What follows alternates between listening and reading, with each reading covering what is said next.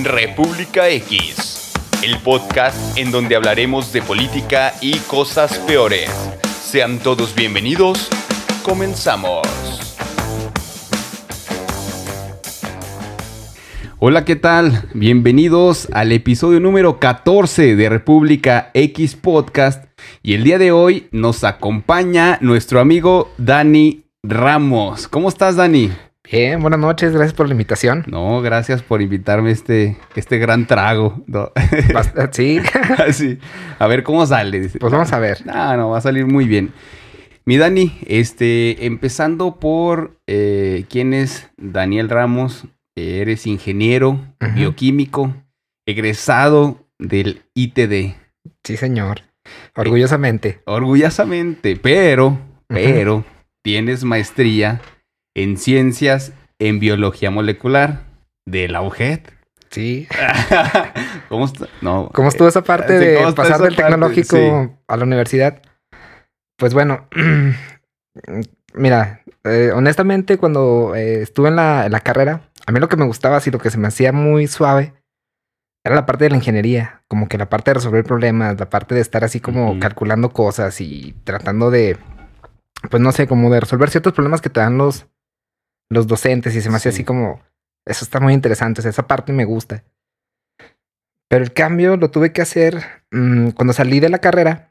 eh, ciertamente como que las oportunidades laborales son limitadas y algunas son muy enfocadas a cierta, o sea, a la industria que a la industria de, alim- de- de alimentos o de fármacos o cosas de ese estilo.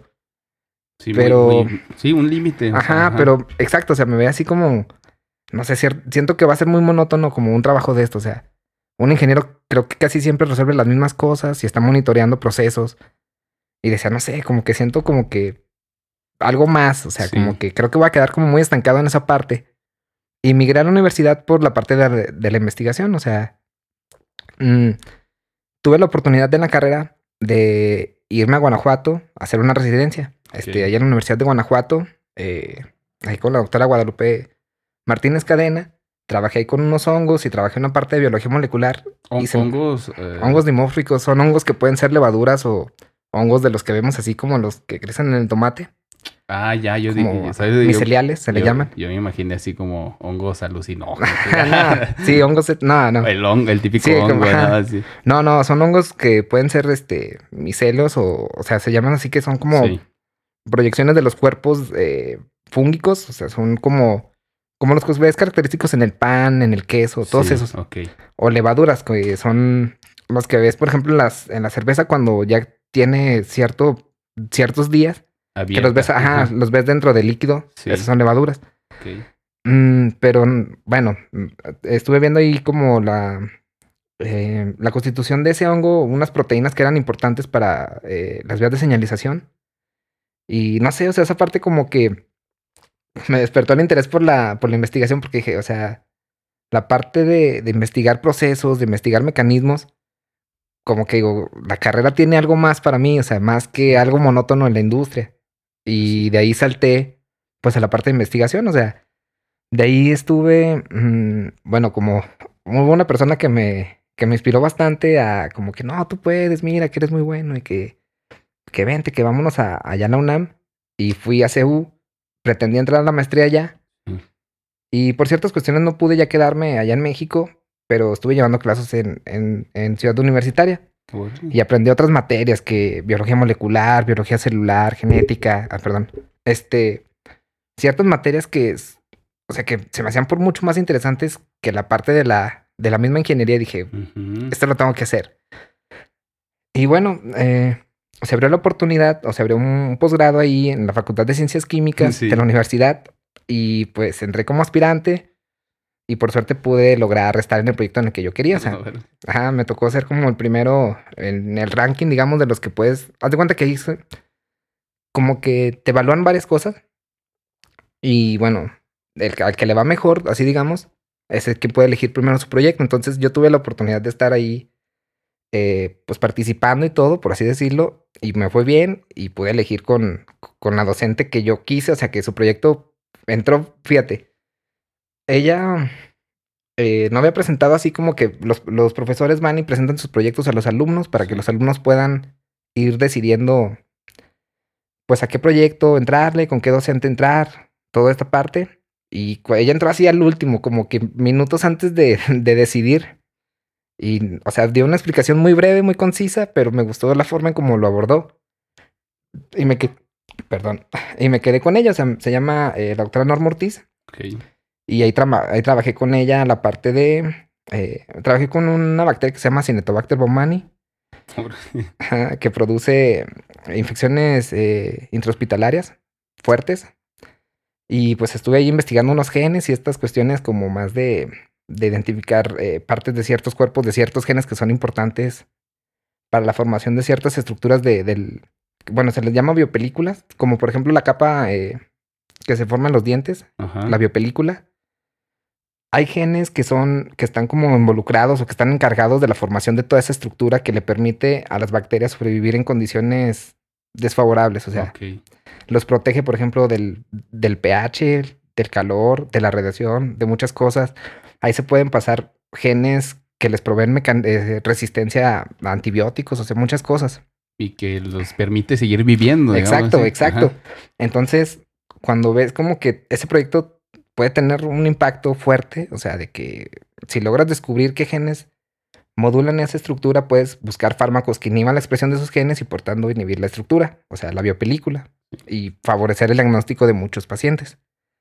Y pues bueno, o sea, le entré a esa parte y ahí me quedé en la universidad.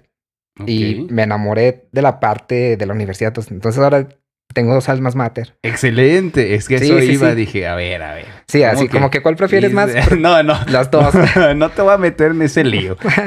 Bueno, esa es la parte en donde de la maestría, pero, pero también de ahí continuaste con tus estudios y ahora eh, estás en el proceso ya de doctorado, ya, ya lo finalizaste, entiendo, está como en obtención de, De grado. de grado, ¿verdad? Sí, sí, ya estoy en la parte del proceso de titulación. O sea, nada más estoy esperando que se eh, publique un artículo y eh, presentar, ajá, presentar el examen de grado y pues ojalá que ya doctor próximamente. Así va a ser, vas a ver. Gracias. Doctor en ciencias Biomédicas. bio- biomédicas. No, pues a- además fuiste catedrático de, has sido catedrático, este, has, has ganado algunos premios en investigación. Bueno, contestando lo primero, eh, sí he tenido la oportunidad de dar, eh, de ejercer la docencia ahí mismo en la, en, la, en la universidad, en la Facultad de Ciencias Químicas. Estuve dando la clase de operaciones unitarias por el perfil de ingeniería. ¿Qué edad tenías cuando dabas clases? Ay, me lo pones difícil, pero mm, Digo, algo pues, así cerca de los 27, 28 años. Sí, pues chavalón, ¿va? Sí, joven. Sí. Sí, de hecho, como que a veces que llegaba a la escuela, o sea, el mismo personal de ahí, como que siento como que tenían un conflicto cuando me decían, hola maestro. Porque como que dicen, pero pues si él era alumno, o sea, y ya ahora ya es maestro, ya es docente, ¿qué pasa? Sí, Pero no sé, como que es muy bonito esa parte, o sea, como vencer paradigmas. así Porque es. también uno mismo, o sea, eh, con los alumnos, con los jóvenes, pues evidentemente, o sea, como estás joven, igual piensan quizás en algún punto como que, como que se pueden llevar contigo, como que Mm, mm, pueden como estar al mismo nivel y faltar al respeto, cosas de ese Sí. estilo, pero uno, uno mismo como docente es quien marca la pauta, o sea, quien se puede prestar para eso. Por ejemplo, docentes que van y eh, andan de fiesta con sus alumnos o que inclusive se prestan para otras cosas con, con los mismos alumnos. sí.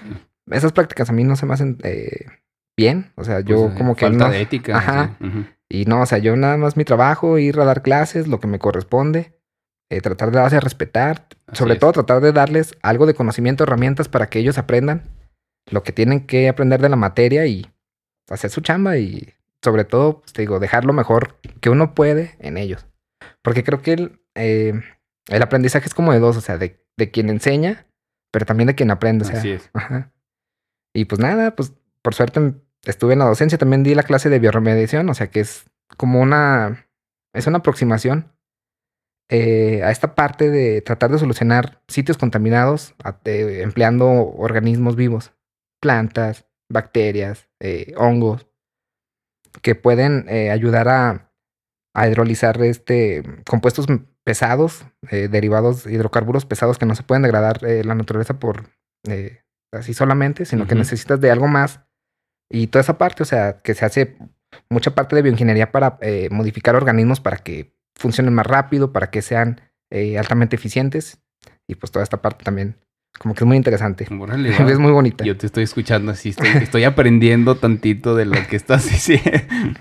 Oye, eh, mi Dani, fuiste ganador de premios de in- investigación, por ahí estuve viendo. Ah, bueno, eh, en primeros lugares. Sí, bueno, por suerte tuvimos la fortuna de eh, presentar los, eh, algunos trabajos en los que he estado participando en- durante el doctorado. Estuvimos presentando en Monterrey en un trabajo, bueno, en un Congreso Nacional de Psiquiatría, eh, un trabajo eh, que estaba, bueno, parte de- del trabajo que estaba haciendo de doctorado y pudimos ganar por ahí el segundo lugar a nivel nacional y era de identificar unas, unos cambios genéticos y el impacto que tiene sobre la expresión de un gen que está involucrado en el suicidio. Y bueno, ese fue en Monterrey, aquí a nivel, eh, a nivel local. También hubo eh, otro congreso de salud mental y medio ambiente, o sea, como que hicieron como la dupla. Ok. También participamos con, el, con este tema, pero eh, ahí abordamos otros genes diferentes y también pudimos ganar ahí un primer lugar, por suerte.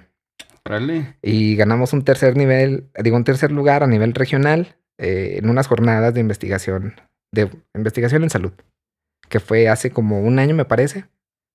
Y sí, pues, o sea, como que se han obtenido, se han obtenido muchos frutos de este trabajo de investigación, Claro, no, perfecto. por suerte. Y por ahí, no sé, estuve revisando, estuviste en Guanajuato, ya comentaste, estu- Sí. tuviste la oportunidad, pero estuviste también en, en Canadá. Sí, en Canadá, ¿Qué, qué estuviste haciendo allá en Canadá? pues bueno, da- dando el rol, ¿verdad? No, pues me fui a hacer mi estancia doctoral. Ok. Este, eh, fui con un grupo de investigación que aborda los aspectos de neuroepigenética.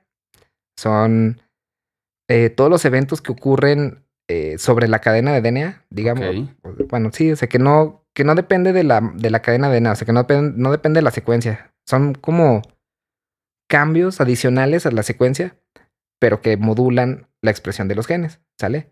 Y esto a nivel de neuronas, a nivel de glía, a nivel de muchas eh, células que están involucradas en el sistema nervioso central de, de individuos con ciertas psicopatologías. El grupo en el que yo estaba era como el fuerte en cuestión de suicidio. O sea, y eran como los referentes. Y pues, por suerte estuve en el laboratorio de Gustavo Turecki, allá en Montreal, eh, en el, ¿cómo se llama? Bueno, es un hospital de salud mental que se llama Hospital Douglas y es, una, es un afiliado de la Universidad McGill, ahí en Montreal. Y ahí estuve. Por suerte. Por suerte. No, muy bien. No por suerte, sino por capacidad, creo No, yo. muchas gracias. Pero este, además, eh, comentas, eres articulista, participas en la elaboración de ciertos artículos, este, también relacionados con el mismo tema. Sí, sí, sí. eh, bueno, mm, ahorita, de hecho, eh, acabamos de publicar un artículo, es un artículo de revisión, pero es de toda esta parte de neuroepigenética. eh, probablemente habrá quienes lo puedan checar. Bueno, es que está, está dentro de una revista, pero eh, no es open access, entonces difícilmente se- puedes de- descargarlos, pero hay programas, bueno, hay, hay páginas que te permiten hacer esta parte. Ok. Ay, Acá- Sí. acá, no se puede, pero no se puede, no se puede, pero casi. pero por ahí. Este, además, fuera de todo eso, ¿eres artista gráfico? Me ¿O co- gusta la gráfica, me gusta el diseño, me gusta la ilustración, me gusta toda esta parte como eh, de generar, pues, ciertas como intervenciones visu- visuales, o sea, no sé, hacer murales, hacer cuadros, hacer muchas cosas de ese estilo como gráfico, pues, me gusta, me gusta. Sí, eh, y esa parte es este estudiada también o, o esa parte como que se te dio. Pues, no, de eso sí no estudié nada, o sea, eso fue como más bien una, como una inquietud que tenía desde, desde la carrera, desde antes, bueno, desde niño más bien. O sea, desde niño más bien como uno ve las caricaturas y decía así como que, ah, me gustaría estar como en eso. Y yo siempre pensaba como, me gustaría ser animador. Los De Caballeros los- del Zodiaco, ¿qué te gusta? Dragon Ball, Los Caballeros Ball. del Zodiaco, ah, pues muchas, muchas caricaturas de, Sí. de antes, o sea, Beta X, no sé, Thundercats. Te puedo nombrar así muchas, muchas, muchas, muchas. Pero bueno, o sea, todas esas caricaturas, los Samurai Warriors, inclusive hasta las guerras mágicas, Sailor Moon, o sea, que aunque eran Sí. más como eh, inclinadas hacia, hacia el género femenino, pero Ajá. todos estaban padres, o sea, No, claro, yo sí vi. Sailor Moon, la verdad. Eh, Sí, y Sí. Es, es muy buen anime, o sea, es- Sí. ajá. Y había muchas caricaturas muy interesantes, o sea, no sé, inclusive Ren y Stimpy, que, o sea, Sí. no sé, como todo ese mundo, eh, Vivi Botket, Daria, todo lo que pasaba en MTV, lo que pasaban en el Canal 5, todo eso, como que, pues, no sé, como que te va marcando, te va dejando algo. Y, y yo quería como hacer esa parte, como estar de los sujetos que están así en el estudio dibujando y que están haciendo bocetaje, que le están dando como vuelta a la hoja para ver qué tanto avanza eh, como el, El fotograma. Ajá, ajá. ajá. Pues claro que pues para eso hay que tener mucho talento y hay que estar ahí pues como, pues como maquilero de dibujo, ¿verdad? Pero pues vas creciendo y obviamente siempre hay como, mm, pues sí, como ciertas aspiraciones sociales sobre uno de que pues tienes que dedicarte a esto, vas a una Sí. carrera. Y todo eso pues se va truncando, o sea, pero también vas viendo la realidad de que, bueno, eso no hay aquí, o sea, tendrás que irte a otro país. Y, y van cambiando como tus objetivos, pero esa parte de esa inquietud de, no, tengo que hacer algo, me gustaría hacer algo. Después, ya cuando estaba en la carrera, como que decía, no, no sé, o sea, sí me gusta, pero algo le falta. Como que me sentí incompleto. Y no sé, me gustaba mucho lo de las playeras, me gustaba mucho el diseño eh, de ciertas marcas, de ciertos dibujos, de cierta gráfica que había ahí. Y esa, o sea, y por ahí empecé, empecé por hacer serigrafía Ok. y aprendí mo- a mover ciertos paquetes, ciertos programillas. E- es- Esta playera es este de ahí de. No, bueno, esta sí la mandé a hacer, pero Ah, el diseño yo me lo hice. El diseño es Ajá, tuyo. Ajá, sí, me, me hice, bueno, esta playera, esta serigrafía es de ahí de parte de un, de un camarada que se llama Frankie. Saludos a Frankie. Saludos al Frankie. eh, que es del Sucio Estudio. Ahí se, lo, Ah, se lo ok, recomiendo. sí. Y eh, bueno, pero tú también haces lo mismo, ¿no? Tú también. También. Se- serigrafía no. ¿Serigrafía no? No, fíjate. Mm. Sí. ¿Te- Eso me ¿Haces falta. más sublimado? Sí, sublimado, vinil textil y este nada más, pero eh, es que no, le- no le he aprendido a, Es a que la Es serigrafía. muy ¿eh? artesanal todo Sí. esto, o sea, porque tienes que, bueno, primero pues estar con la parte del diseño, ¿no? Imprimir como los negativos. Después tienes que irte a las mallas y hacer la emulsión. Sí. Hacer el revelado, que no se te tueste la, la emulsión, o sea, que se te tueste lo suficiente como para que te permita destapar la malla y no tanto como para que se quede ahí toda pegada y salga el dibujo medio poroso.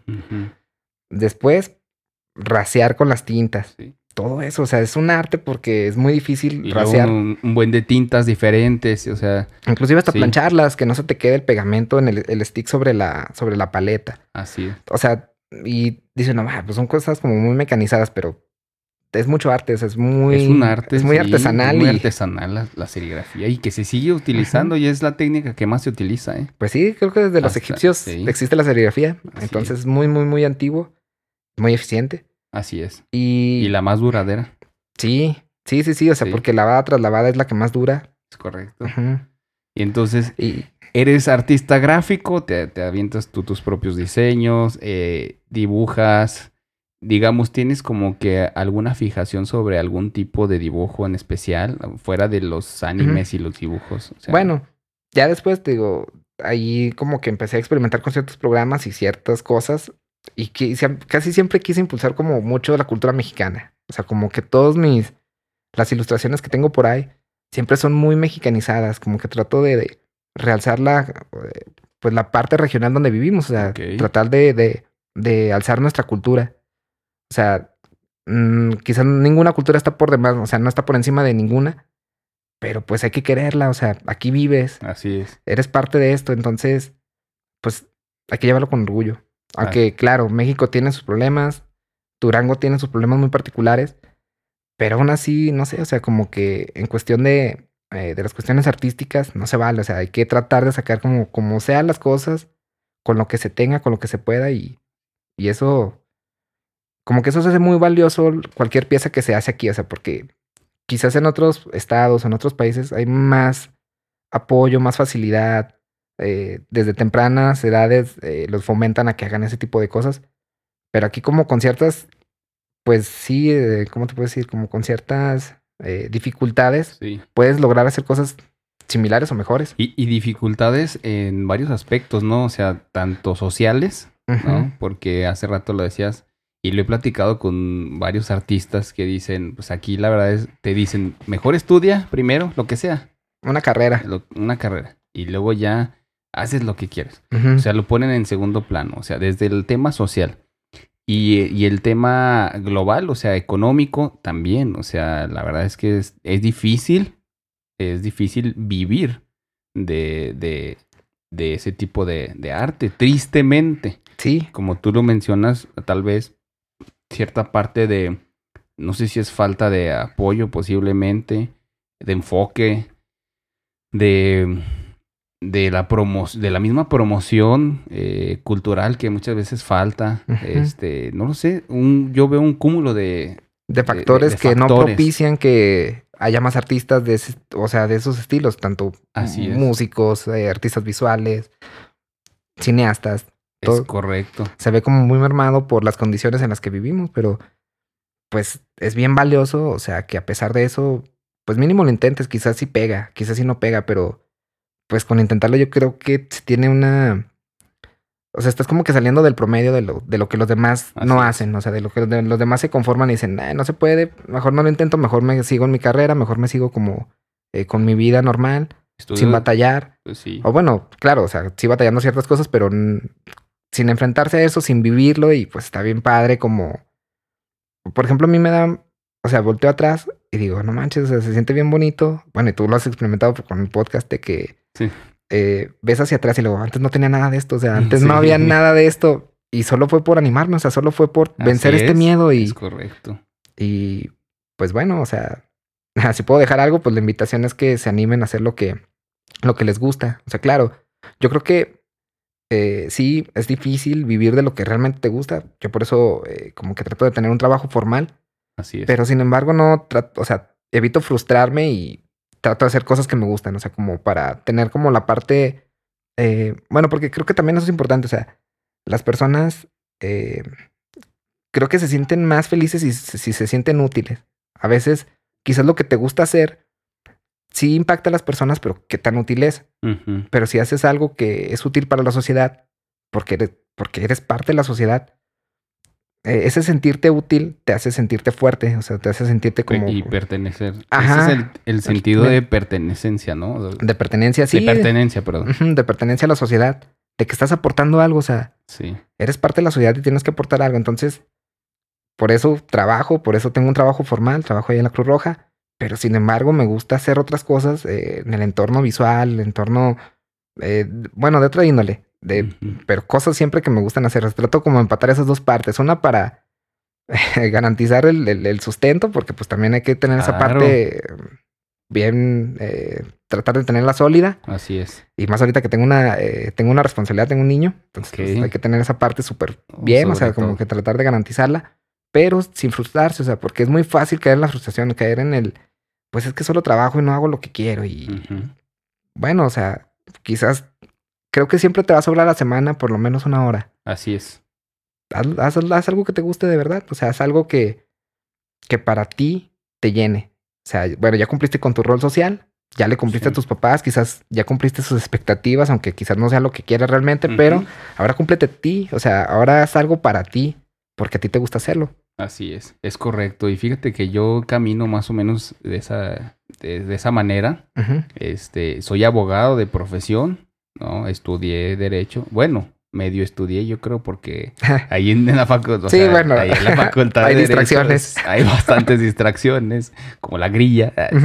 Entonces, este, yo era allí en, allí en la universidad, pues sí era medio inquietón, pero siempre pasé todas mis materias, eh, terminé mi escuela bien, este, terminé el- la carrera de derecho y después eh, en, en ese inter también me gustaba a mí la música y yo tenía una banda de rock, o sea, también y se valía, o sea, me explico. Boulevard. Boulevard en ese Sí. tiempo, sí, era Boulevard. Y este, y andábamos ahí según rockeando y todo el rollo. Y tenía mi banda de rock sin problemas, o sea, y luego ya después, pues me metí a trabajar, este, me metí al tema de la política y todo, todo ese tiempo. La verdad es que dejé de tocar, duré como unos 5 o 6 años sin tocar y era un tema que a mí me gustaba mucho. Entonces, de repente un día dije, ¿sabes qué? No, pues necesito esa parte. O sea, está bien eh, lo de trabajar, está bien lo del lo de ser una persona responsable y todo ese to- Ujú. pero no, eh, no, no me quita que yo pueda seguir haciendo este, las cosas que a mí me gustan, ¿no? Entonces un día decido regresar a, a tocar Ujú. y en ese tiempo ya no tenía nada, no tenía ni una cuerda, no tenía ni Mm, guitarra, nada, nada, nada. nada, nada, Ni una púa. ni una púa, así. Entonces un día que decido volver, pues empiezo a ver, ¿no? Que quiero una guitarrita y empiezo a agarrar que una guitarrita así sin ampli, ¿no? Y así empecé, empecé. Hasta que ya después un día dije, no, es que yo quiero tener un estudio, ¿no? Quiero tener un estudio y para que pueda yo ensayar ahí con mi banda. O sea, ni siquiera lo veía como un tema económico. O sea, de voy a sacar un Ajá. provecho de esto. No, sino no. que es un gusto que me quiero dar. quiero, ajá. ajá, voy a tratar de hacerlo. Así, mucha gente se compra carros, gente se compra tenis, se compra ropa, este, lentes, lo que sea. Bueno, en mi caso, a mí me gusta mucho la música y dije, bueno, yo quiero, quiero un estudio. Y no te quita esa parte seria, me explico. O sea, pues, soy, soy profesionista, eres profesionista, hoy eres, ya estás a punto de ser doctor, o sea, eres doctor. Y, y esa parte del, del artista que se lleva adentro, Ah, que- que siempre he visto así, yo conozco bastantes personas en este momento que se dedican así, tienen esa dualidad y no sé, eh, voy a empezar a investigar qué, Ujú. A qué se debe, porque eh, ya hay esa dualidad que hace años creo que no se daba. Y veníamos de esa época donde no, no, no, usted estudie, usted va a ser abogado como su papá, doctor como su mamá, este maestro, va, va, va, va. Y no te permitían así como que, oye, pero a mí me gusta dibujar. ¿no? Exacto. No, no, no, ¿qué es eso? Es que O es- sea, Como que era muy restrictivo, ¿no? O sea, muy, muy limitar las capacidades. Así es. Entonces, este, pues ahí está la prueba de que se puede. Por eso el consejo de un doctor que te dice, y no doctor, o sea, médico, sino una persona que tiene un grado de doctorado, que, que te dice, haz, haz lo que te gusta, sí se puede. Se Sí. puede, claro que sí. Y aparte tener tu trabajo, claro que sí se puede. O sea, ¿me explico? Este, aparte de eso, yo creo que de, de ahí el tema de gráfico pasas que a los tatuajes o cómo es. Bueno, ¿O cómo está esa, esa, esa parte? esa parte.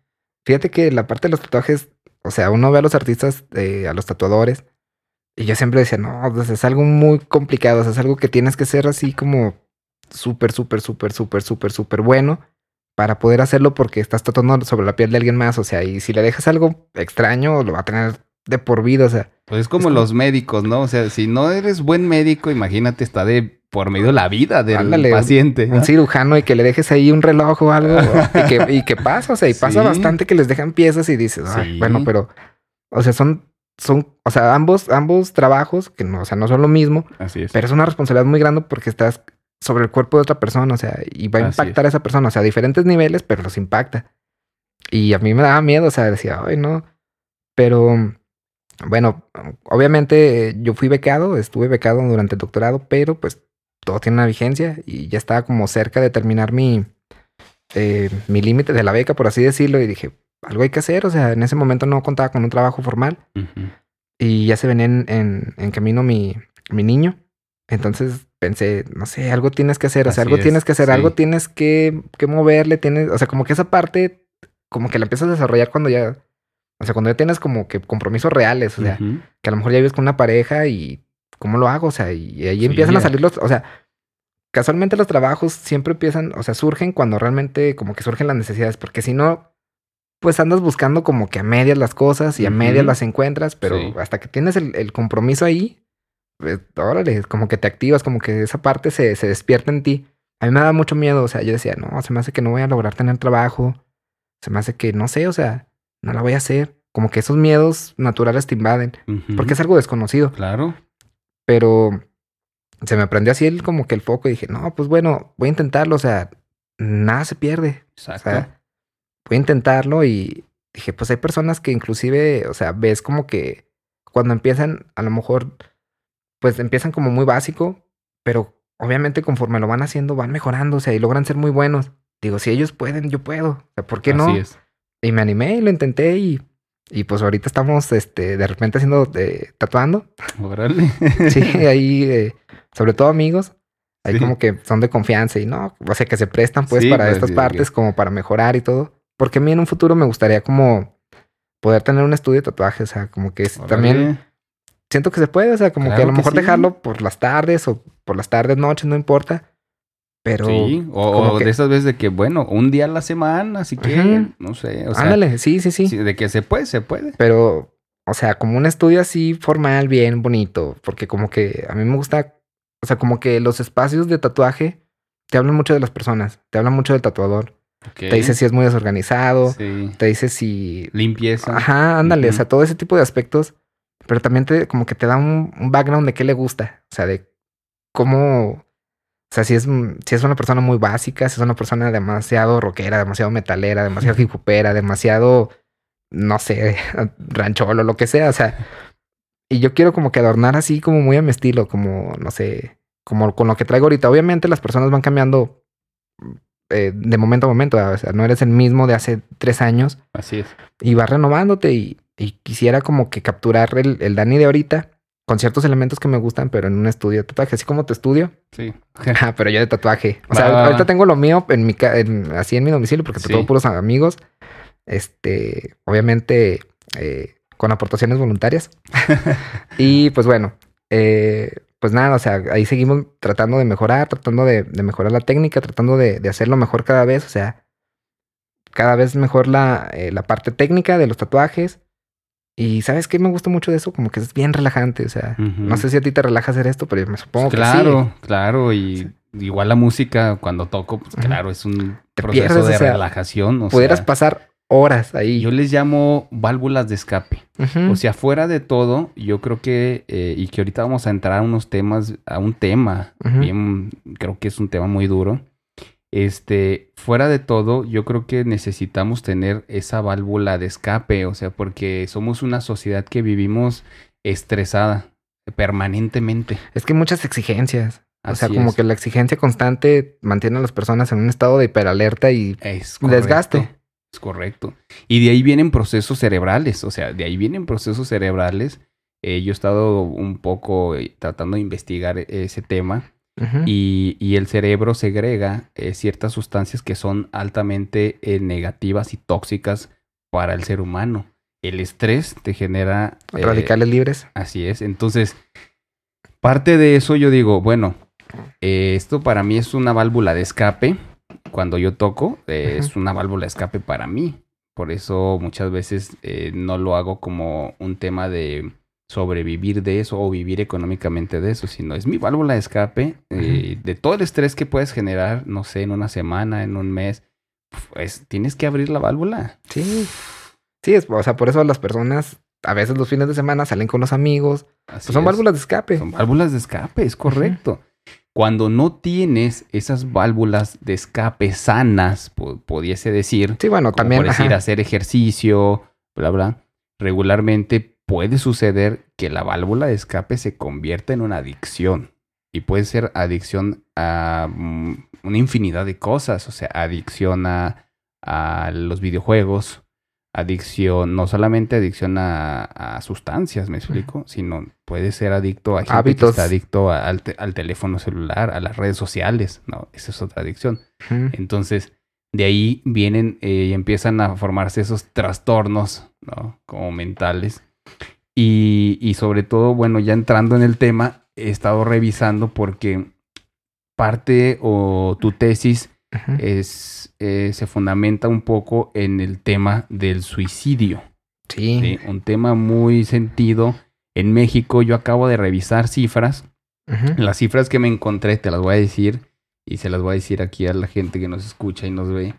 Y las voy a leer porque eh, eh, para, para no Para tener, el dato sí, crudo. sí, porque luego inventamos cosas. Entonces, mira, a- a apenas el 8 de septiembre del Ujú. 2021, o sea, hace apenas un alrededor de un mes, eh, emitieron un, un comunicado el INEGI, un comunicado de prensa, este, en donde habla de las estadísticas con eh, a propósito del Día Mundial de la Prevención Del suicidio. Que es el 10 de septiembre, tengo entendido. Datos nacionales. Tienen, tienen los datos del 2020, todavía no hay datos, obviamente, del 2021. Porque todavía no cerra el año. Es correcto. En 2020 sucedieron 7.818 fallecimientos en general. Ah, perdón. 7.818 fallecimientos por lesiones autoinfligidas. Ujú. O sea, estamos hablando de 7.818 suicidios, que representa el 0.7% del total de las muertes en el año. Y una tasa de suicidio de 6.2 por cada 100.000 habitantes. La tasa de suicidio más alta está enfocada en el grupo de jóvenes. Es, es la más alta en los jóvenes, que está de 18 a 29 años, ya que representan el 10.7 de los decesos por esta causa por cada 100.000 jóvenes. Para 10.000, eh, para 2018, para el año 2018, eh, de la población de 10 años y más, el 5% declararon que alguna vez han pensado en suicidarse, Lo que es totalmente lamentable. lo que es totalmente lamentable. O sea, el porcentaje de la gente que piensa en suicidarse es alto. La- las estadísticas de mortalidad reportan que para el 2020, del total de los fallecimientos en todo el país, que fueron 1060 y- eh, 1.069.301, Ujú.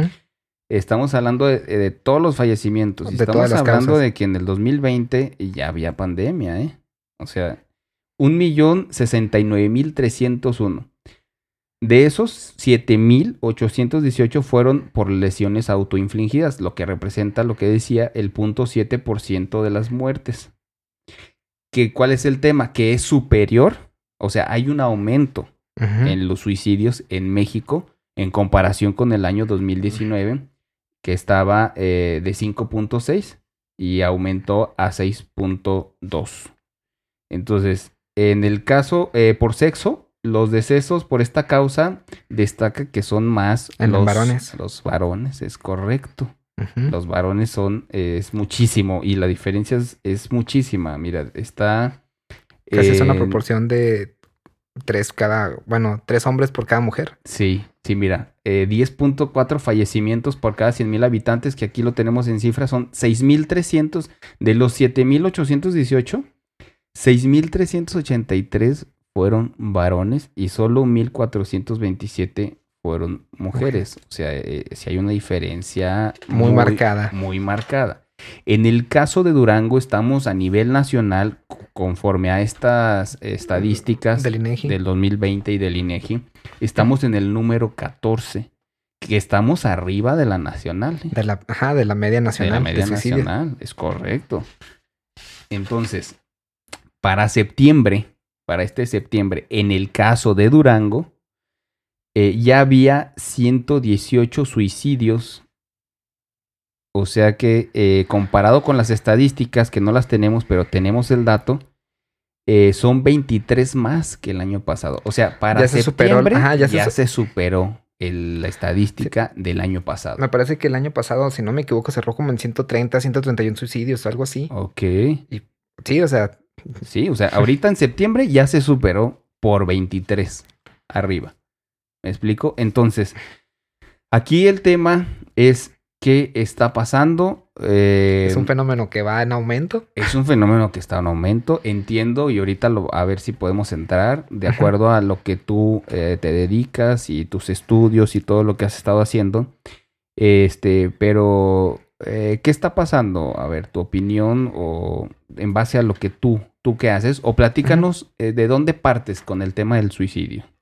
Bueno, eh, el suicidio es un fenómeno pluricausal, o sea, quiere decir que no tiene un solo agente teológico al cual puedas como responsabilizar. O sea, tiene muchas aristas desde donde se puede inclusive abordar, o sea, puedes estudiarlo desde el aspecto psicológico, sociológico, pero a niveles más finos los puedes analizar a nivel biológico. O sea, los suicidas ciertamente tienen una biología, una bioquímica que es diferente a personas que cursan por otras, o sea, con otros trastornos. Vaya, o sea que inclusive entre, entre eh, diferentes psicopatologías, los, eh, estos, estos individuos con estas enfermedades particulares tienen eh, ciertas características, tienen la expresión de ciertos genes, algunos muy pronunciados en comparación con otros, ciertas proteínas que están ahí eh, alterando la función, o, bueno, cierta, bueno, pueden ser a múltiples niveles, o sea, puede ser a nivel de sinapsis, a nivel de liberación de cortisol, a, múltiples niveles, a muchos niveles. Pero el estudio, bueno, el nivel en el que yo estudio a los suicidas es a nivel de expresión de genes, ¿sale? O Ok. sea, Ok. cuando decimos que un nivel, que un gen se expresa, lo que estamos diciendo es que la constitución genética del individuo se manifiesta al final en forma de proteínas, ¿sale? O sea, las proteínas pues son parte de de las células, son parte de, están, en to- eh, están inmersos en todas las estructuras, en la membrana. Bueno, pues haciendo como una clase de biología. Sí, no, no, adelante, de eso se trata. Bueno, están, es. pues constituyen la membrana, el citoesqueleto, el núcleo, eh, todo parte de los organelos, o sea, son, eh, las proteínas son también la, bueno, hay, hay enzimas que son proteínas que se encargan de, de mediar las reacciones químicas de las células. Entonces las proteínas participan en todo, ¿sale? Las proteínas son como el eje eh, trabajador de las células, pues, pero eh, estas dependen de qué tanto se expresan. O sea, la expresión de un gen es qué tanta proteína va a haber al final. ¿Sale? O sea, cuando hablamos, no, pues que un gen se expresa es que eh, ese gen que está dentro del genoma de la, de la célula, pues al final termina siendo un producto proteico. Pero lo importante aquí es ver las tasas de expresión de los genes, porque hay genes que se expresan de manera anormal. O sea, quiere decir que hay niveles anormales de proteínas que no deberían de estar. Ok. ¿Sale? O y sea, eso proviene de la genética totalmente. O, Más o menos. o- ok. Eh, bueno, sí, sí, o sea, decir eso sí es correcto, pero es limitado, ¿sale? Ok. Porque bueno, eh, por ejemplo, se sabe que, claro, muchas enfermedades psiquiátricas tienen un, un trasfondo genético. El suicidio no es la excepción. Por ejemplo, para darte un ejemplo de esto que estamos diciendo, Sí. se sabe que la incidencia en, en suicidas, bueno, mm, en herma, bueno, muchos, eh, muchos estudios genéticos se respaldan en los estudios de gemelos, ¿sale? Ok. Y la tasa de incidencia de suicidio en gemelos monocigóticos, o sea, gemelos que tienen, que, eh, que parten del mismo saco, que tienen la misma constitución genética, Ajá, Ok, ok. es más alta que en gemelos disigóticos, que en los cuates. O sea, que gemelos sí. que, eh, que, aunque estuvieron en, en la madre, provienen de diferentes bolsas, Así tienen es. constitución genética totalmente diferente. Eh, o sea, aunque los progenitores son los mismos, la constitución genética no es la misma. Y la incidencia ahí es más baja. O sea, porque es más alta en los, en los gemelos que tienen la misma constitución genética. Hay un componente genético que no se puede negar. ¿Sale? Inclusive los estudios de familia, eh, de por ejemplo, eh, hay estudios que se hacen al- por muchos años, y, o sea, usualmente son estudios que se hacen en Estados Unidos, donde rastrean a las familias, son, son estudios familiares, donde, por ejemplo, se sabe que hay un antecedente de suicidio, ¿sale? Como que el padre se suicidó y mapean a los hijos, y a lo mejor los hijos inclusive ya no viven ni siquiera con la mamá, o sea, como que viven con los tíos o los dan en adopción, y también se da el fenómeno de que en eso, o sea, bueno, la tasa de incidencia en esos, en esos hijos Es alta. es alta. Ajá. Y de las, de las, generaciones, de las generaciones subsecuentes también. ¿Sale? O sea, como que la probabilidad de riesgo aumenta si alguno de tu. De, de- de- bueno, si, si alguno de tus padres tuvo suicidio, ajá, como que te da una, un riesgo conferido. ¿Sale? Órale, va, Entonces. Eh, el factor genético no se puede descartar. O sea, es. Sí participa. ¿Sale? Ok. Al igual que en muchas otras enfermedades como eh, esquizofrenia, trastorno depresivo, bipolaridad, eh, trastorno obsesivo compulsivo, muchas, ¿sale? Ok. Pero, bueno, esa es una parte, o sea, nosotros analizamos ciertas mutaciones muy puntuales en el genoma, en, en- en estos genes, para ver si tienen un efecto sobre la expresión del gen, o sea, a nivel de proteína. Y también analizamos otra parte que se llama eh, marcas epigenéticas, estas marcas epigenéticas eh, son muy interesantes. Las marcas epigenéticas eh, son marcas que no dependen del genoma, o sea, son, están pasando sobre el genoma, sobre la cadena de DNA y modulan cómo se expresa un gen, pero no cambia la secuencia, ¿sale? Y lo interesante de estas marcas es que eh, muchas son fijadas por el estilo de vida. Hay varias que se conocen eh, ampliamente, que la metilación del DNA, que los RNAs de interferencia, que la forma de la cromatina, son varias, ¿sale? Pero todos estos eventos celulares eh, están modulados mucho por el estilo de vida que tiene la persona. Y eso es muy, muy interesante. Y lo interesante de esto, o, o por lo que agarran mucha atención estas marcas epigenéticas, es porque pueden ser reversibles. O sea, así como se fijan por ciertos estímulos, por otros estímulos puedes, Puedes. ajá, ajá. como, como volver a la normalidad. Ok, ajá, sí, sí, sí. y tratar de mejorar el diagnóstico de las personas. eh, bueno, obviamente tratar de mejorar el estilo de vida. Regular. De hecho, muchos eh, psicofármacos actúan a este nivel. Antes no se sabía por qué, eh, la, por ejemplo, la clozapina, eh, que es un antipsicótico, actuaba, o sea, se, suministraba a pacientes que tenían, pues sí, brotes psicóticos y así. pero no era, no estaba determinado el mecanismo molecular, a qué nivel actuaba, o sea, cómo regulaba la expresión de ciertos genes. Y ahora se sabe que es porque remodela la cromatina, porque inhibe la, la expresión de unas, eh, unas proteínas muy, mm, que bueno, que su función es modular qué tan compactada está la cromatina cerca de ciertos genes. Y Hay- ahora se hay- sabe que es a nivel de, a ese nivel. Hay una, hay una evolución en, en, los- en la investigación. Sí, sí, sí. Ajá. Y yo lo, he, yo lo he venido viendo porque también a nivel neuronal, a mí me gusta mucho ese tema y no, no soy médico ni nada, pero a mí me gusta eh, un poco leer esos temas. Y a nivel neuronal también se ha descubierto que eh, la plasticidad cerebral, ¿no? Es que sí puedes regenerar neuronas. Cuando antes se decía que Las se te neuronas moría una eran como- moria y ya se te murió una neurona, ya, güey. Ya Sí, no, no. estudios nuevos, recientes, en, este, en ese tema, en neurociencias, han descubierto que efectivamente sí se puede regenerar. Entonces estoy tratando de entender que lo que dices es, sí se puede, así como se, se alteró, posiblemente se pueda regular, ¿no? Bajo ciertas, obviamente, Estímulos. estímulos. Así es. Sí, sí, sí. O sea, la plasticidad neuronal también es un, es un evento que se estudia ampliamente, no aquí, porque, aquí- o sea, se necesita mucha tecnología que, que, no, que no se cuenta, o sea, eh, microscopía de fluorescencia, que a veces es muy difícil y más, por ejemplo, eh, bueno, se, se tienen que hacer muchos modelos eh, experimentales que hay limitaciones, pero Claro. se hacen otras cosas que sí se puede, o sea, por ejemplo, lo que, o sea, muchos estudios parten de los estudios postmortem, como en, en mi caso, o sea, donde ves como una fotografía, o sea, bueno, por así decirlo, tienes como acceso al tejido cerebral, diseccionas áreas que te interesan, que la corteza frontal, que la corteza orbitofrontal, dorsolateral, lo que sea, o hipotálamo, amígdala, lo que sea. Y de ahí tratas de, bueno, ahí puedes hacer tinciones de, de células y todo esto, aunque, te digo, a un nivel como más básico. Pero lo que sí puedes hacer aquí y fuertemente es explorar qué tanta proteína hay, cómo se expresa, cómo se regula y tratar de proponer mecanismos moleculares de cómo es, de los eventos que están pasando toda esta investigación sirve para el diseño de nuevos fármacos. O sea que al final dices, ah, mira, este gen se expresa mucho y se expresa por esto. Vamos a ver la manera en que este gen, si está a la baja, recobre un poco más de expresión. O si está a la alta, se mitiga. Nivelarlo. Exacto. Al final de cuentas es eso, ¿no? Regular. Ujú. Sí, sí, sí, o sea, es la apuesta. Primero, para poder tratar cualquier enfermedad, primero hay que entenderla.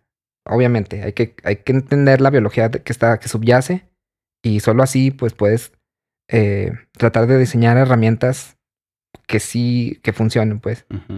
Eh, y te digo, pues no sé, o sea, eh, esto de la plasticidad, sí, o sea, sí pasa, sí, sí, es verdad, o sea, eh, no, o sea, la edad determina como la capacidad de plasticidad que hay, ciertamente, pero no quiere decir que ya no hay, o sea, cuando ya eres eh, más grande de edad, no quiere decir que dejas de tener plasticidad, Exacto. aprendes cosas nuevas, Es correcto. se regenera, bueno, se hacen nuevos circuitos neuronales, nuevas sinapsis. Todo esto pasa porque, mm, obviamente, bueno, la capacidad de con la que las células neuronales se divide es una tasa más baja que las que las células de la piel, por ejemplo. Pero sí se dividen, sí pasa, o sea, sí, sí existe. sí, es correcto. Y obviamente, eh, teniendo los estímulos adecuados, el estilo de vida eh, adecuado, puedes favorecer que la plasticidad neuronal en, la- en edades avanzadas se siga dando, ¿sale? O sea, que la puedas seguir manteniendo. Quizás no a los niveles de joven o de niño, pero que lo sigas manteniendo, o sea, que sigas manteniendo como una tasa más favorable, Sí, ¿sale? muy bien. Eh, en ese escenario, eh, hablando de, de los estudios que se hacen, pudiesen ustedes, a través de sus estudios, eh, tratar de encontrar como que, o más bien evitar, o sea, pudiesen hacer, o, o de eso se trata, de, de buscar cómo evitar, eh, o, Bueno, o es complicado. Sí, es complicado, pero, o sea, siempre, o sea, obviamente muchos estudios van, tratan de ir a la prevención de antes de que pase el suicidio, ¿verdad? O sea, obviamente, si entiendes el mecanismo por el que está pasando, o sea, si entiendes el mecanismo de las moléculas que participan y cómo participan, Ajá. puedes eh, Sí. suministrar ciertos fármacos. A eso voy a mi Ajá. pregunta. Si, si pudiese de- haber como. de manera parte preventiva. preventiva, si pudiese hacer. Sí, sí, Pero, sí. ¿qué sucede en la realidad?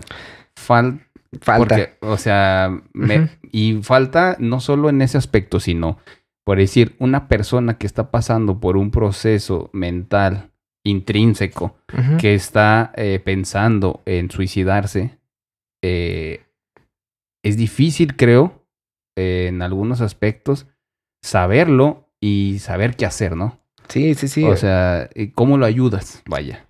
Bueno, o sea, de entrada, bueno, ahorita lo- las herramientas que ahorita hay, pues es toda la el acompañamiento terapéutico que existe, o sea, ya sea a través de eh, psicoterapia, o- terapia eh, psicológica, cualquiera de las dos, o las dos juntas.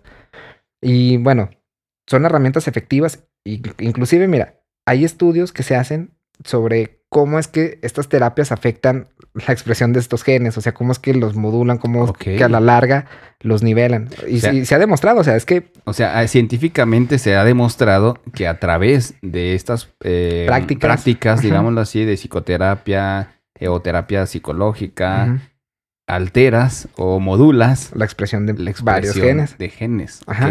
Sí, sí, sí. Sí. Sí, o sea, porque te digo, estas marcas epigenéticas, sobre todo, o sea, que son las que se deben al medio ambiente, o sea, a los estímulos ambientales, que se pueden fijar por, por muchas, muchos estímulos. O sea, de entrada, pues la cantidad de luz que, a la que estás expuesto. Eh, los niveles eh, de música que escuchas. El contenido que visualizas. El entorno social en el que vives. social. Y sobre todo, fíjate, ahí hay un estudio que es muy pionero, o sea, eh, que fue realizado por McGowan. Y como que de ahí, como que de ahí fue el interés por mi estudio. O sea, donde las, eh, las vivencias tem- tempranas te marcan, dicen que infancia es destino. Y eso, pues, obviamente, en, en psicoanálisis como que tiene su, su, su sustento. Fundamento. Pero en biología también, o sea, porque, bueno, este estudio del que es como que el que siempre me gusta como poner de ejemplo y es el referente de, Sí. de- de este tipo de, de estudios epigenéticos y, y trastornos psiquiátricos y más suicidio, eh, analizaron, por ejemplo, eh, individuos suicidas y controles, ¿sale? Pero los individuos suicidas estaban categorizados o eran dos grupos, los que estuvieron con abuso infantil, o sea, que vivieron eh, Abuso negligencia, abuso sexual, abuso físico, etcétera. O, y los que no tenían abuso infantil, pero que también eran suicidas. Y los grupos, el grupo control, eran tres grupos. ¿sale? Ok. Y se dieron cuenta que, eh, bueno, que estos sujetos, los sujetos con, con eh, abuso infantil, Ajá. tenían inhibido la expresión de un gen que es un receptor de glucocorticoides, ¿sale? Los glucocorticoides, cuando tú estás ante un estímulo o un evento estresante, Sí. eh, se inicia una respuesta que se, que se llama eje hipotálamo hipófisis adrenal, o sea, es una respuesta que inicia en el hipotálamo Sí. y al final, al final de la cadena, liberas glucocorticoides para hacer frente al estímulo, así como para huir o pelear o lo que sea. Que te pone alerta. Ajá, y haces, haces frente al estímulo, pero esos glucocorticoides que, que hacen que las, que, que las células metabolicen la glucosa rápido para que tengan la energía para hacer eso, tiene que calmarse en algún punto, o sea, porque no puede estar sobre... Sobrecargado, Ajá, sobre- ¿sí? so- sí, ajá, sobreestimulado, Sobreestimulado. Ok. porque te puede dañar. O sea, de hecho, se sabe que muchos glucocorticoides dañan muchos tejidos, inclusive el, terejo- el cerebro. Entonces, bueno, al final de la vía, los glucocorticoides cuando ya hicieron su acción, van y activan el hipocampo. Hay un receptor que se llama receptor de glucocorticoides, está en el hipocampo, y cuando van eh, y lo activan, se, se mitiga la respuesta, ya ahí se acaba, ¿sale? Ya, ya no más glucocorticoides, ya hiciste frente al estímulo, ya se acabó, adiós. Pero en los, en los pacientes que tuvieron eh, abuso infantil, no pasaba esto, ese gen no se expresaba. Ok. Entonces, pues bueno, o sea, vieron por qué y se debía a una marca epigenética que era eh, la, la metilación, o sea, la adición de grupos metilos sobre las regiones que regulan la expresión del gen, o sea, regiones, ya se llaman regiones promotoras, que es parte del cuerpo del gen, ahí, por ahí se regula. Y obviamente la explicación que dan ahí los autores, fíjate, es de que probablemente estos individuos, eh, frente a estímulos o, e- o eventos estresantes, como que al menor indicio de estrés, no tenían una respuesta óptima al estrés. Al estrés. O sea, probablemente esto eh, pudo haber apresurado el evento del suicidio, pero lo que sí, o sea, lo que sí definen es que estos, estos eh, pacientes, pues, tenían una respuesta no óptima al estrés. Y mira, fíjate, curiosamente, este estudio lo replicaron en ratones. Eh, en ratones hicieron exactamente lo mismo, o sea, midieron un gen homólogo eh, que hace exactamente lo mismo, o sea, que es el, el receptor de, glu- de glucocorticoides, pero en, en el hipocampo de ratas. Y lo que hacían eran eh, un grupo de ratas sanas, normales, Sí. que mm, obviamente el, el- el- el evento o la adversidad ah, temprana en ellas era separarlas de la madre. ¿Sale? O sea, las separaban de la madre y es como algo muy traumático, traumático. para ellas. Ajá. Y otro grupo control donde las dejaban, ¿no? Y vieron que pasaba exactamente el mismo fenómeno. O sea, y estas ratas eran hiperreactivas, eran así de que eh, ante, ante los menores estímulos eh, reaccionaban, hiperreaccionaban, pues. O sea, Sí, sí, tenían sí. una, pues sí, una respuesta no óptima al estrés. Y todo es por los eventos tempranos. Ok. Entonces sí, eh, está comprobado científicamente que efectivamente sí, sí te, sí te marcan esos eventos tempranos, pero que también eh, la otra parte de, de la ciencia está tratando de encontrar cómo regularlos. Exacto. Y te digo, a través de las marcas estas que se fijan por los estímulos, como al ser reversibles, muchas de ellas, o sea, unas son de impronta y no se puede, como, bueno, no, son, no se, unas no se pueden, ¿ves? Pero hay, hay otras que se van fijando por, eh, a lo largo de, de la vida. Pero puede llegar un punto donde las puedas hacer, o sea, donde las puedas como volver a sus estados normales. Por, por esta facultad que tienen de que si se pudieron fijar, las puedes, las puedes quitar, ¿sale? Ok, pero por decir todo esto, a nivel social, a nivel comunidad, a nivel, hablo como para decir, ok, toda esta información, eh, de repente sí, es como hablar en, en, Sí. en otro, Sí, en otro idioma, en otro idioma, porque son, son demasiados nombres, ese, conceptos. conceptos y demás Ay, disculpen. y el funcionamiento. Pero a ver, socialmente, eh, ¿cómo podemos nosotros eh, observar o cómo, o más bien si se puede tratar de saber que una persona es propensa, digo socialmente, porque digamos, eh, a través de estudios está científicamente comprobado que posiblemente sí puedes ver si trae o un origen con, con, Sí, o un con antecedente genético con ese con esa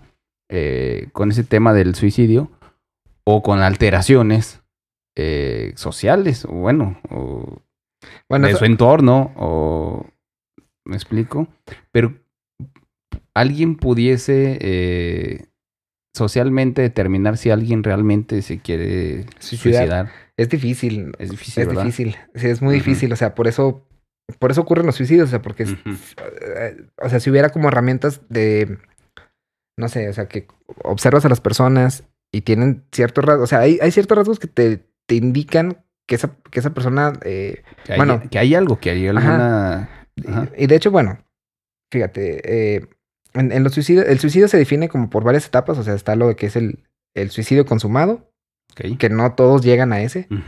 El comportamiento suicida y la adición suicida. O sea, muchos piensan en, en suicidio, pero no se suicidan. Otros tantos tienen comportamiento suicida y, y pueden tener pocas ideaciones o bastantes, o sea, depende.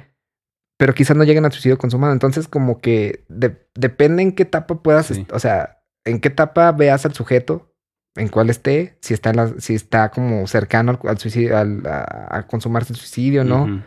Pero hay- obviamente hay herramientas, ¿no? Que te dan eh, como un in- indicio de que esa persona puede ser como de riesgo, o sea. Yo creo que el mensaje sería ese, ¿no? Que al final de como cuentas, alerta. al, al final de cuentas, lo que tendremos que observar socialmente y que es un problema de salud, ¿no? Un problema de salud y que el problema de salud también tiene que atacarlo eh, el, el área gubernamental respectiva. Este, no como dejárselo a la tarea. Me explico a solo al gobierno. Yo lo hablo desde el tema social. Lo que yo creo que sí podemos observar es que si alguna persona tiene ciertos eh, Comportamientos comportamientos de aislamiento social. Ajá, O sea, ya es un foco. Ya hay que ponerlo como un foco y hay que poner atención.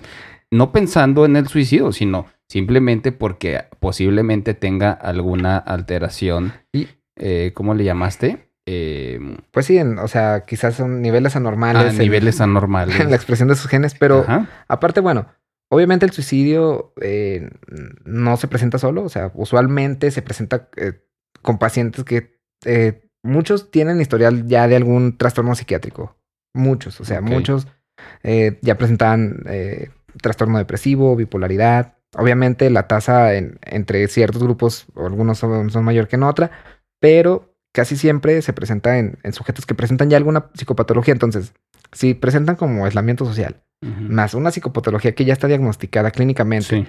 más ideación de suicidio, o que, o que pasa hablando de esta parte, o sea, es un foco súper, súper, súper rojo. O sea, y ahorita el momento, lamentablemente, en cuestión de, eh, pues de tratamiento, o sea, tratamiento ya eh, como tal, no, no hay algo efectivo, pues, porque no, Sí, ¿no? no, o sea, no hay un fármaco o totalmente oportuno.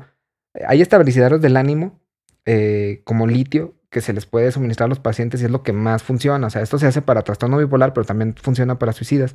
Y eh, hay un antipsicótico, no, no me acuerdo cuál es, ahorita te, te mentiré en el nombre, pero solo son esos dos eh, fármacos los que al momento son como los más efectivos en cuestión de, de como de recobrar que las personas dejen de estar como en esta parte de, de pensamiento suicida y estabilizar el ánimo y todo esto, o sea, eh, pues sí, o sea, de, de recobrar como los niveles más, los niveles basales pues de las personas a nivel eh, como, pues sí, personal. Y Que, que al final de cuentas... está cambiando la es- biología del es- cerebro. Eso es un importante... sí, al final, al final el litio y eh, este antipsicótico, pues es que, bueno, yo soy muy así como de, no, no, pues sí, sí, Ajá, como, o sea, pues como, bueno, por ejemplo, o sea, yo sí creo mucho, de hecho, pues yo llevo terapia psicológica, eh, todos, yo creo que todos deberíamos de llevar porque, o sea, siempre Sí. hay como cosas que no puedes platicar como con cualquiera y, y te las vas guardando, te las vas guardando, pero todo eso se va manifestando, o sea, Claro. se va manifestando en tus células Sí. porque pues de, con estas marcas que te digo, vas modulando y te vas enfermando y, y te van saliendo manchas o te vas, eh, o te vas estresando, el cabello se te va adelgazando, Es correcto, se te cae. muchas cosas, muchas cosas. Y ahorita algo que te iba a comentar, ahorita que sea sobre las válvulas de escape, yo, a mí se me hace que por eso estás muy joven. A mí ¿Por se me hace que por, eso- pues por lo de la música y eso, porque pues te ves joven. Bueno, un conjunto de, a lo mejor un conjunto de muchas cosas. Mira, siempre... Bueno, tam- también, o- obviamente la, la marca, bueno, o sea, la herencia que puedas tener, sea, no sé tus padres sí. cómo sea, ¿verdad? No, no los he visto Fíjate que físicamente. mi mamá es, es este la que yo creo que nos incrustó el gen de ¿cómo se llama? De la longevidad. De la longevidad, espero de la longevidad, pero no, el del tragaños. Este, sí, mi mamá es tragaños.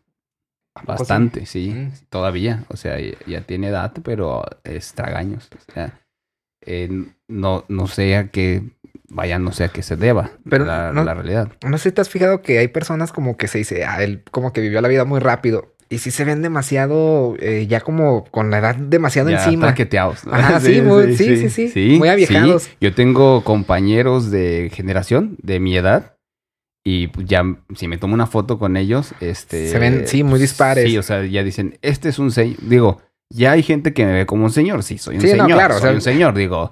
Pero sí de repente, eh, es más, un- hace poquito fui a cortarme el cabello a un lugar porque Leo no me corta el cabello. Este, Leo, eh, Leo, ¿qué onda? eh, no es reclamo, pero eh, un saludo al Leo. Pero este tuve que ir a otro lugar a cortarme el cabello. Y pues usé todo el tiempo el cobrebocas y todo. Y, y de repente me estaba cortando el cabello y limpiando y todo. Entonces yo uso una cera que me deja el cabello como que muy, este, todavía al día siguiente. Yo me- tengo que bañar todos los días. Para que se te caiga. Para que sí. Y eso apenas, o sea, todavía se siente cuando termino de bañarme, después de tallarme y todo, todavía se siente la cera. Entonces, cuando fui a cortarme el cabello, me dice, oiga, ¿esta cera de cuál usa? Y ya, no, pues eh, no sé, digo, una Tal así, marca. así, y así. Y luego, este, ah, caramba, dijo, es que pues se ve buena porque todavía esta cera, o sea, le estoy lavando el cabello y no, no se cae. Ah, o sea, el fin de la cera es que Entonces, dure así lo más que se pueda. Y yo, yo dije, a lo mejor no es que sea buena, ¿verdad? A lo mejor es al contrario. Es una mala cera, porque pues oye. Sí, sí, o sea, porque así de que pues se debería caer a las horas, ¿no? Ajá, pero ¿a qué voy? A que me estaba ya cortando el cabello y todo. Entonces me dio un tip, me dijo, te voy a dar un tip para que tu cabello luego no esté, no, no se haga grasoso o algo así. Un tema de los peluqueros. Y me dijo, eh, cierto tiempo lávate el cabello con eh, jabón del lavatrastes. Yo, Como de la acción. Sí, sí. Dijo, poquito, te lo Órale. y ese te va a cortar todo ese tema grasoso, pero Sí, pues, hazlo una vez cada no sé cuánto tiempo. tiene un fundamento, pues digo, si cortas la grasa de los trastes. Y me dice, eh, tu mamá con qué, este, con qué jabón lava los trastes. Y lo yo, um, y ya no le dije nada. Ujú. No, le dije de ese. Pero, o sea, ¿a qué voy? Eh, la señora pensó que yo todavía vivía con mi mamá. O sea, en, el, Mm. en el aspecto fisiológico. Ujú. Hay mucha gente que me lo dice. Yo, y, y hace rato que platicamos un poco, pues, eh, en la primaria, ah, yo, estaba, yo, yo estaba pequeñito, era un niño chiquito, era chaparrito. Ah, pues yo también. La secundaria. no, pero digo, ya después, este, como que me. Sí, diste el estirón. Pero, ¿sabes? Fue en la prepa. Ujú. Fue eh, cuando pasé a tercer semestre, en las vacaciones esas, ahí, como cuando pasaba en la secundaria. En la secundaria O sea, yo lo vi con ya para muchos a compañeros. profesional, Eh, no, de, para, entrar a prepa. en, en la prepa, eh, pero en el tercer semestre, en ah, medio. que ya, sí, es que sí, son medio. seis. Ahí, cuando regresé de las vacaciones, ¡boom! Crecí, pero, o sea, pero un buen, o sea, porque yo estaba chaparrito. Pero no jugabas básquetbol o algo así. No, no. Jugué básquetbol poco en, en la secundaria y no crecí. O sea, fue hasta la prepa.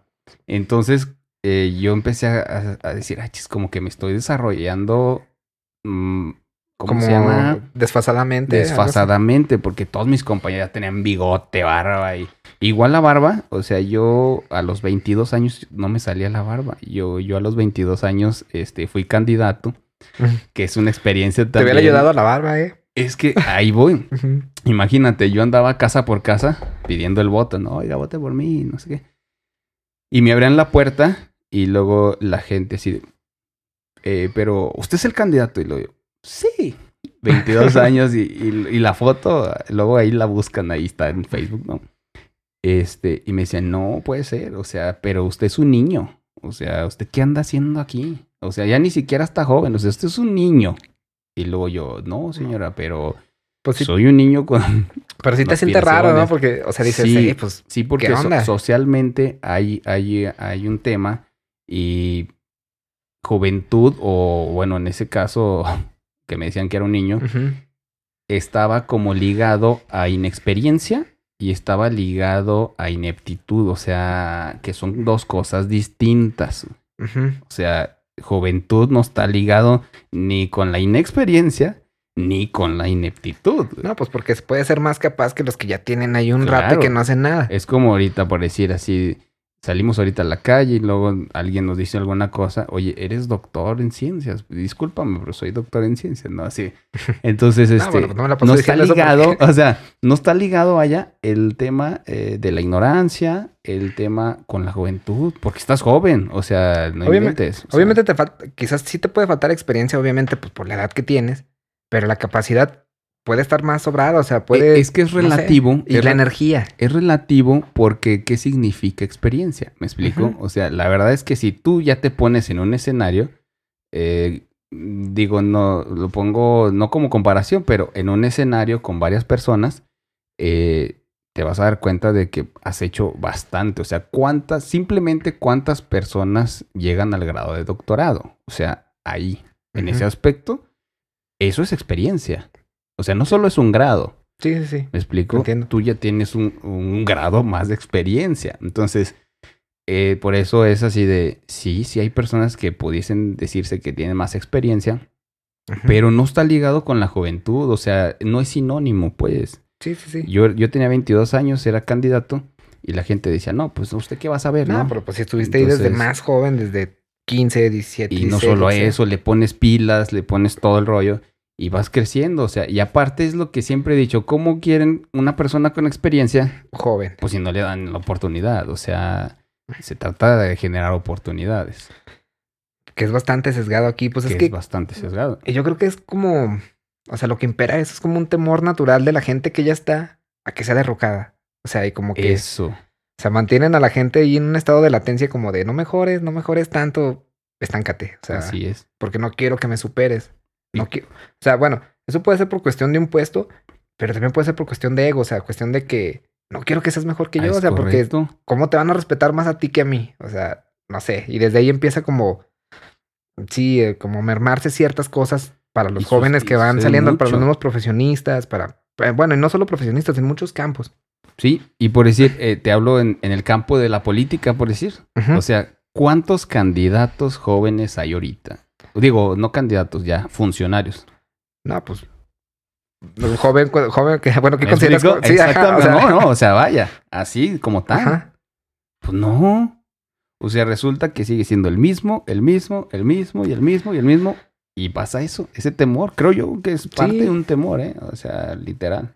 Sí, pues a perder el poder, a perder como. Como que esa parte, no sé, bueno, no sé si a nosotros nos vaya a pasar quizás en el futuro, no creo, o sea, Probablemente ojalá como- que, ojalá ojalá que que no, no.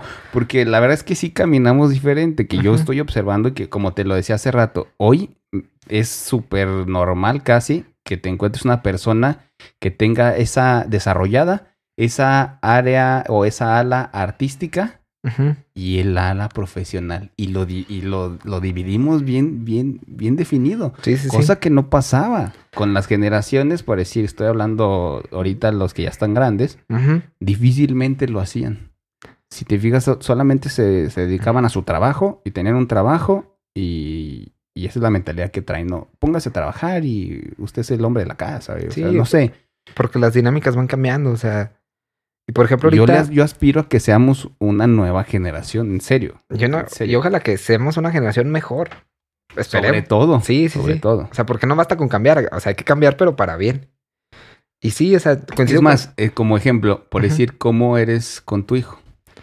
Ah, pues. ¿Cómo sientes tú? Eh, sin, sin entrar en detalles, pero por decir, comparado a lo mejor... Con, mi o- pa- con mi papá. Ajá, pues, por ejemplo, en- bueno, una comparación rápida, pues tengo más tiempo para él. O sea, antes los padres, bueno, me imagino tu papá o los papás de muchas personas, hasta, o sea, desde, desde temprano hasta en la noche, pero porque hacían los trabajos. Ahorita, Así es. o sea, bueno, obviamente tiene sus beneficios porque los trabajos, o sea, los salarios eran un poco más altos, había eh, plazas, había como mayores prestaciones. Y ahorita está más mermado eso, pero los trabajos son, bueno, algunos trabajos, no todos, ¿verdad? Eh, los horarios son más flexibles, Sí. son de seis horas.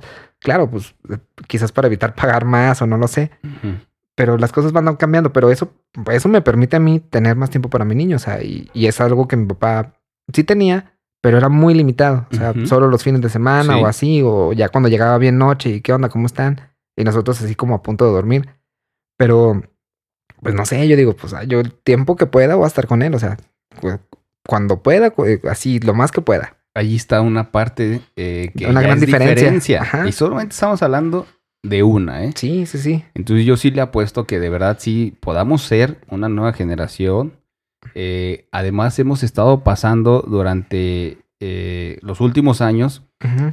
Muchísimos cambios que no han pasado ciertas generaciones. ¿Me explico? A nosotros somos la generación que nos tocó eh, eh, la transición eh, de, de la evolución cibernética, Pues antes, ¿no? o sea, por ejemplo, para escuchar música, ¿te acuerdas que los Walkman? Y nos tocó y pareciera que sonamos como súper viejos, ¿no? Y Pues, no. De hecho, los sea, acetatos todavía nos tocaron, o sea, así es. Yo me tocó ver este acetatos eh, que los ponía así el abuelito. en o casa de mi abuelo. Sí, yo, yo me acuerdo, ponían un, un- uno de Topollillo. A mí nunca me gustó Topollillo, pero, pero, este, sí, o sea, me acuerdo. El cassette, sí, yo tuve reproductor de cassette del Oh. Wallman. O cuando grababas, así que salían las canciones en, en la radio, así que esta me Sí, gusta y luego, así luego, es. que no vaya a hablar el locutor. Y, Sí. ah, ya y salía, o salía, el- salió un comercial, ¿no? Ah, Entonces, todas esas partes, claro que nos van forjando y volvemos al mismo tema que yo, eh, eh, la parte en donde a mí me gusta meterme mucho es cómo eh, está evolucionando el ser humano o cambiando, o no sé cómo le podamos llamar, pero desde el tema neuronal, porque efectivamente nuestro entorno va cambiando Nuestra biología. nuestra biología, es correcto. Y que volvemos al punto que es el tema de hoy, que es el suicidio, que efectivamente, así como se puede alterar eh, para, para mal, para negativo, yo creo que también se puede alterar, bueno, no alterar, sino regular para Tratar para- de disminuir el para fenómeno. tratar de disminuir el fenómeno. Y, de, y por eso estamos hablando de todo esto, porque tiene que ver. O sea, nos ha forjado como seres eh, sociales, como seres biológicos. O sea, Pues es que es como cualquier desarrollo, que, bueno, pienso yo, o sea, ya es de manera, como manera muy personal. O sea, por ejemplo, el hecho de desarrollar tecnología te puede dar un punto para que la, o sea, para que la medicina mejore, para que haya eh, mayor comunicación entre las personas. Pero también es un, puede ser un arma súper bélica, o sea, Así es. y, y depende del fin que le des, o sea. Te voy a recomendar una doctora, la, la, la recomendé en uno de los podcasts pasados. ujú, Se llama Marian. Ahorita te paso el apellido y lo vuelvo a poner en los comentarios porque no me acordé del apellido. Ya me acordé del nombre, Marian. Es española. ok. Ella habla precisamente de cómo el impacto del teléfono celular, pero en los niños. En, en alguna de sus conferencias, porque tiene muchas conferencias, Ajá. pero sobre todo el impacto que tiene neuronal, o sea, de que los niños cuando están pequeños, la corteza cerebral eh, prefrontal, cómo se desarrolla. Y se tiene que desarrollar, digámoslo, de manera normal, ¿no? Y, más, y más eso, porque pues es la de los, es la que se encarga de, la, de resolver es. los problemas, Sí, señor. de la cognición, de Sí, mu- o sea, es señor. como la- Por sí, eso se es muy enfoca- fundamental. Por eso se enfoca en, en esa parte. Cerebral. Entonces dice, eh, el desarrollo del niño se da a través de la luz, se da a través de los colores y del sonido. Pero tú, de, de así de pequeño, si le das un teléfono celular que está lleno de luz, de sonido y de colores, pero a un nivel potenciado, lo que estás haciendo es alterar Es hiperestimularlo. es hiperestimularlo, es correcto. Entonces de ahí lo único que vas a generar son una serie de trastornos, como me parece que habla algo así como el déficit de atención y toda una serie de trastornos asociados al desarrollo. asociados al desarrollo. Entonces, claro que tiene todo lo que estamos diciendo, tiene todo que ver, Sí, ¿me explico? to- todo se conecta. Claro, y a mí me encanta Suena cliché, pero mucho- es verdad. Claro, porque y a mí me encanta mucho eso porque eh, me parece que me da un poco de luz para saber cómo estamos caminando como sociedad, que es una, una parte que a mí me interesa muchísimo, ¿no? Este, saber por qué eh, delinquen fuera del tema económico, o sea, porque, Sí, o sí, sea, sí. vaya, fuera de las políticas sociales, fuera de las políticas gubernamentales. ¿no? Fuera de todo eso, ah, somos seres individuales, somos individuos. Sí, pero ¿cómo te explicas el comportamiento de ciertas personas que se salen de esa normalidad? Ah, ahí te va, exactamente. O sea, dices, ¿qué está pasando? Que es un, es un bucle, porque estamos hablando de que esa parte que se salió de la normalidad sufrió una consecuencia eh, de, de- de la comunidad, posiblemente, del, del grupo. O sea, una persona que ha sido abusada, una persona que sufre bullying, que ha sido que rechazada. ha sido rechazada. Entonces, es, es como un bucle. ¿Me explico? Es un bucle que dices, a ver, ¿qué fue primero, el huevo o la gallina, no? ¿Qué, qué fue primero? ¿La sociedad mala que eh, afectó y alteró A ese individuo. a ese individuo o, ese un- o ese individuo, un gen que, que nos salió malo y de repente se, se anormalizó y esa, es, a partir de esa persona generó que la sociedad se comportara eh, este, de esa manera. Porque ahora podemos decir como métodos de protección para la sociedad, ¿por qué la sociedad eh, de repente grita, se altera y todo eso? ¿Y qué dicen? No, es que ya uno está a la defensiva porque no sabe. Entonces, toda esa parte, pero digo, eh, ahorita no vamos a tener la raz- eh, una Sí, o sea, razón, ¿no? hay Pero ver- no, no existen las verdades absolutas. así es, y no existen. Entonces, pero sí es interesante poder empezar como a estudiar, ok, a ver, si estudias la sociedad, ok, estudiamos la sociedad, pero también hay que estudiar el individuo y lo, desde dónde estudiamos al individuo, ¿no? ¿A qué Desde nivel? ¿A ¿a nivel psicológico? Es ¿O ¿A correcto. qué nivel lo quieres abordar? Sí, Porque hay- el- los individuos se pueden analizar, analizar a muchos niveles. así es. Y Es los grupos correcto. también. O sea, es que Por eso quería platicar contigo sobre el tema y cuando vi que tu tesis era sobre el tema del suicidio, dije, wow, ese es un tema que está afligiendo, que está pegando y que está creciendo. y que está creciendo. Ese es el problema. Pues bueno, mucho, o sea, mucho de lo que puede contribuir a ese fenómeno, pues obviamente siempre como hay factores de riesgo, o sea, muchos de los que se saben es, por ejemplo, ¿por qué, por qué se piensa? Porque, o sea, no hay como una verdad absoluta, evidentemente, Así es. pero se piensa que la incidencia en hombres es mayor que en las mujeres por la disponibilidad de armas. Uno. Dos, por la fuerza que pueden ejercer ellos, porque ellos pueden, bueno, evidentemente el acceso a armas es mayor en hombres que en mujeres. ¿sale? O sea, ellos pueden tener acceso a una pistola, eh, a un cuchillo, etcétera. O pueden tener o de rutina pueden usar cuerdas como para ciertas eh, cosas labor de la casa o laborales. Ahí tienen la cuerda. Y las mujeres, como que para qué se compraron una cuerda si no, ajá, o sea, si no tienen como un fin mm, eh, definido. Así es. Entonces, todo es- o sea, la disponibilidad de, de estas herramientas puede ser que eh, aumente o dispare el, el suicidio consumado en hombres. Sin embargo, hay algo interesante, que le- el intento de suicidio es mayor en mujeres. El sea, intento. El intento, ajá, las mujeres, ¿Fallan regularmente más o cómo? ajá, o sea, lo intentan más y... no lo consuman. Ajá, o sea, como que es menos efectivo en ellas. Ok. Porque usan métodos menos eh, letales, como pastillas, Pastillas. O, ajá, o tomar ciertos eh, eh, ciertas sustancias. Y los hombres no, o sea, como que es una, como que es un impulso de decisión y tengo esto y Agarras la ajá, o sea, pistola como- y te la pones en la boca.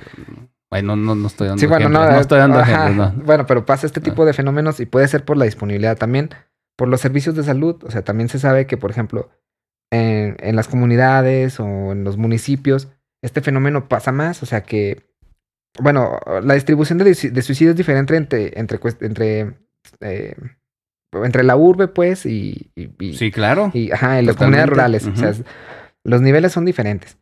Eh, esto, pues bueno, puede ser, está ligado a los, a los servicios de salud, porque obviamente la, aquí en, en la ciudad, por suerte, hay más servicios de salud que en, en ciertas, eh, ciertos municipios, pero bueno, eso también es malo para ellos, ¿no?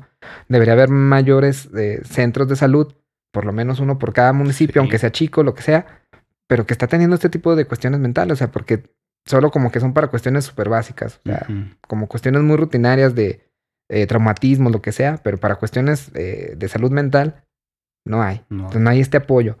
Entonces eso va haciendo que la probabilidad de, de- de- de suicidio aumente. Y ¿Tú crees que se requiere ahorita una política especializada para el tema del suicidio, pero con una atención? Porque entiendo que sí existe. Debe Sí, de sí. existir. no, sí, Pero- o sea, a- Pero entiendo que también hay una deficiencia porque... por, ejemplo, bueno, en los centros de salud, eh, mm, específicamente, insiste, eh, sí existen eh, psicólogos, ¿sale? Sí. O sea, personas que puedan ir como referidas de que tienen ciertas ideaciones o tienen eh, ciertos trastornos ahí, pueden como que atenderse de manera eh, con terapia psicológica con ellos.